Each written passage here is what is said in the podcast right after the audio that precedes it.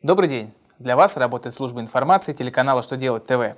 В студии Александр Трифонов и в этом выпуске вы узнаете.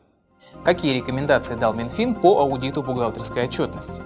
Как решать споры в приказном порядке? За что ПФР ввел новые штрафы? Итак, о самом главном по порядку –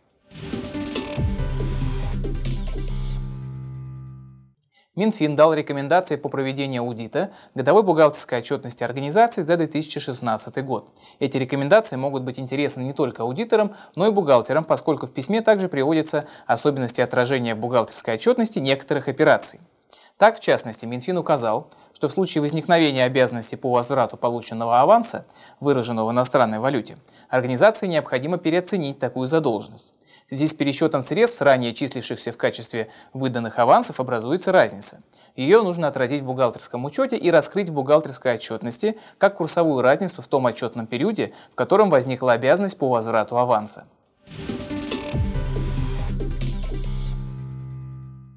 Пленум Верховного Суда Российской Федерации подготовил детальное разъяснение для судов, как им нужно применять положение Арбитражного процессуального кодекса Российской Федерации и Гражданского процессуального кодекса Российской Федерации о приказном производстве.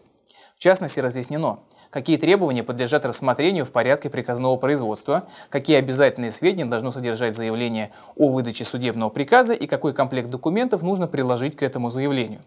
Также указаны сроки, когда судья должен это заявление возвратить, сроки вынесения судебного приказа и многое другое.